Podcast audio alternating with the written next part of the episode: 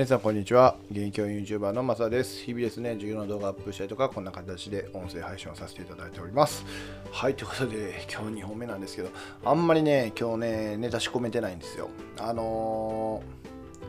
ー、まあね言い訳みたいになるんですけどえーと、子供と一緒に遊んでましたね。今日もね今日は結局ね4キロぐらい一緒に歩いてすごいなと思って。あのあんまりね散歩得意じゃなくて歩いてくれなかったんですけど今日はねなんと4キロぐらい、うん、ちょうど4キロぐらいですかね。あの一緒に歩いてくれてまあ散歩したんですよね。結構2時間ぐらいかかったのかな。はい。あのそんな速いペースじゃないんで、えー、なんですけど、まあ、すごく楽しかったですね。みたいな感じでね やってたんであまりネタがなくてですね何しようかなと思ってて。でちょっと僕の今考えてることをね、お話ししようかなっていう、ちょっと雑談会みたいにしようかなと思っています。よろしくお願いします。では本題に入る前にお知らせを2つさせてください。1つはエンターテイの寺子屋っていう、えー、グループやっております。大人も子供も学べるそんなグループということでですね、英語で歌う歌歌え歌を歌ったりとか、えーと、ゲストティーチャー来ていただいたりとか、1つのテーマで、えー、深掘りしたりします。えっ、ー、と、今週はですね、あのおすすめの本をね、紹介してたんですよね。今週というか、もう先週かもしれないですけど。なそれで僕もね、いろんなね、教育系の本も含めて、えー、何冊かね、6冊ぐらいかな、お話、あの、ちょっと紹介させてもらいました。まあ、めっちゃ古い本で、あの、まあ、ストーリー覚えてない本もあるんですけど、こういう本はね、やっぱり読み返さなあかんなっていうふうに思いましたね。あの、僕の今、今っていうか、おすすめはね、やっぱりアルキミストと、えー、犬飼ターボさん、あ、アルキミストはパウロ・コウニーニョ。分かりましたね。あの、ちょっと忘れましたけど。と、えー、っと、犬飼ターボさんのチャンスですね。の2つは僕結構好きな方なので、まあ、何回か読んでたんですけどもう5年ぐらい読んでないんでね、あの、もう一回また読みな読み直さなあかんなっていうふうに思った回でしたね。はい。あともう一回が、えー、もうもう一個 あのお知らせが、藤原和弘先生の、えー、YouTube でね、朝礼っていうのをやってるんですけど、それがまた明日からね、再開されるんですが、えーと、それをね、アプリにしています。えーと、概要欄にリンク貼っておりまして、ホーム画面に追加をしてもらうとアプリみたいに使えますので、もしよかったら使ってみてください。はい、という感じで今日の本題っていうか、今日考えてることですよね。あの、いろいろ考えてるんですよ。えっ、ー、と、例えばですね、えーと、キャリア教育のね、えーと、講話の方が全4回か、えー、来ていただきましてですね、えー、一応無事にって言うと変ですけど終わったんですけど、まあ、その時にねすごくああもうこれこの話でもいいな。すごくねあの特に最後に坂口さんが来ていただいたんですけど坂口さんがねすごく熱いことを喋ってくれてはって、まあ、その話もまあしたいな。でもちょっと雑談会にする言っちゃったからちょっとね雑談気味にしようかなと思ってるんですけどだからその4回終わってじゃあ次どうするっていうところはね今ちょっと設計中なんですけどこれも設計がねなかなか僕の中でうまくいってるのか売ってないのか微妙なところやなっていうかいうのも思いながらもあとねあのーえっ、ー、とやっぱり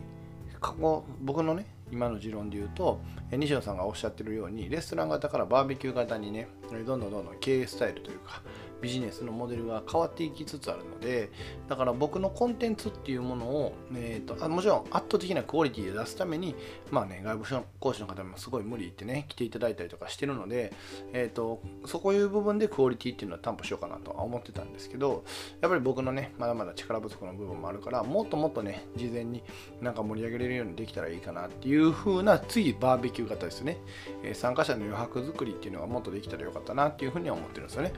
だからそのうんと余白作りとかをどうしたらいいんかなっていう風のやっぱ日々学びなんですけど、うん、今考えてますね。だからこの後の、えー、設計の仕方っていうのをちょっと考えててでもちろんこれが僕ぶつ切りぶつ切りなのが好きじゃなくてやっぱり3カ年通してキャリア教育キャリアっていうのを考えていくための流れってどうなるのかなっていうふうに思ってたりとかじゃあその中でじゃあ無限にねあの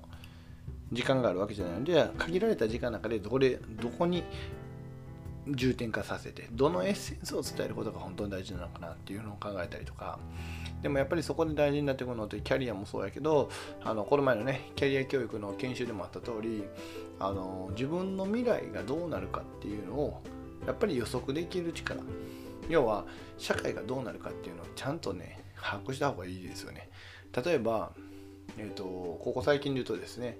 あの吉野家の牛丼が確か、え426円とか380何歩が、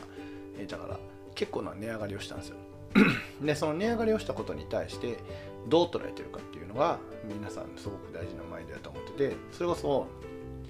要は、えーと、牛肉を輸入するコストが上がっているとか、えー、で牛肉自体が、まあ、もちろん上がってるとなぜならそこには人口の増加とかもあるし、えーと、中国の所得の倍増もあるしもちろん水不足による穀物の上昇もあるしで穀物を上昇すると石油ね石油、えー、化石燃料の高騰もあるやろうしで円安もねもちろん関係してくると。でこうやって複合的な要因があるかもしれないけどそれによってね何が起こってるのかうんもうちょっと言うと僕はやっぱりこの国の、えー、所得が上がっていない。ね。えっ、とどこやったかな。オーストラリアか。オーストラリアの時給が確か平均1600円ぐらいなんですよ。に対して日本はまだ900何本。800円なんとかな平均日本の平均で言ったらね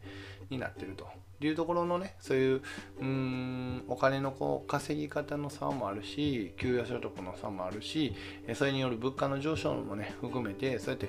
相対的に見た時にやっぱこの日本のしんどさっていうのはねうん、あるのかなっていうふうに思ってるからじゃあそうやって情報を見た時に次どう捉えるかとか。でそのどう捉えたから次どういう行動をとるかっていうのをやっぱり常にね考えておかなあかんなっていうふうに思ってですね。だからこのキャリア教育でもこういうことはきちんと伝えた上でじゃあ自分はどうするっていうのをやっぱり言っていきたいしじゃあその時にじゃあどれぐらいの時間がいるんやろうっていうのはちょっとね考えておかなあかんしその辺がねちょっとね難しいなと。いうふうに思ってたりもします。あとはね、あのー、結構ね、この本当にキャリア教育の、えー、坂口さんの会が僕の中でもいろんな気づきもあったんで、この気づきをどううまく、うん、次にね、また次のってキャリア教育じゃなくね、なんか僕のこのう、まうんえー、生まれてきたアイデアをどう実現させようかなっていうふうに考えてたりとか。アイデアは結構僕湧く方なんでそのアイデアをどう実行するかっていうところの、うん、実現力みたいなものが僕もまだまだ乏しいし、まあ、そこにねもしお金が絡むようなことがあったらやっぱりうん、教員ってお金回りがねそんな得意じゃないのでそのお金回りをどう自分の中でこう強化しながら、えーと、実際にねお金を回せるような仕組みにしていくのかっていうのも経験しながらやろうしでもそれをじゃあするためにはやっぱりお金を回すっていう許可もいるやろうしなんかねいろんなところでこう考えるんですよね。っていう風な回ですわ、今回。はい。なんで、僕の頭の中で結構いろんなことを描いてるんですけど、その描いてるものが実現できるかどうかっていうところに、僕の今の力量が追いつけてないのかなっていう風に最近感じるので、じゃあそれをね、どうつけていけばいいかなっていう風に考えておりますという感じですね。はい。あの、でもこういう僕想像力すごく大好きだし、うん。で、意外とね、まあ今日もちょっと、ね、家族と喋っててっていうか、まあ、嫁と喋ってたんですけどやっぱりあんま考えまあね嫁も別にめちゃめちゃ考えてない、えー、わけじゃないけどまあ一般的だと思うんですけどうんまあ、うん、あんまり考えてなかったなっていうふうに思いましたね。っていうかなんか多分思考量がうーん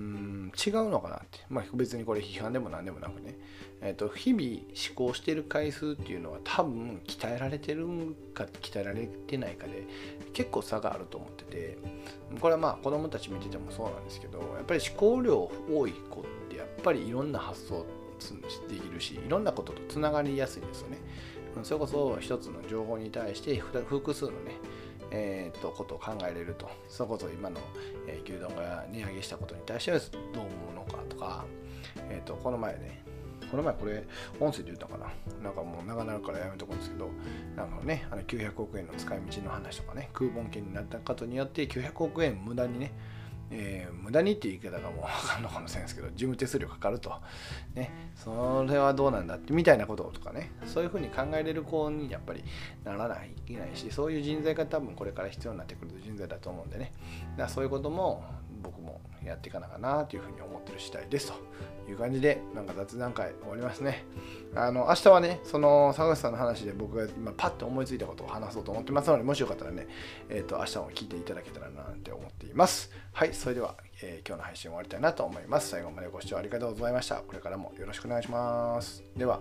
またね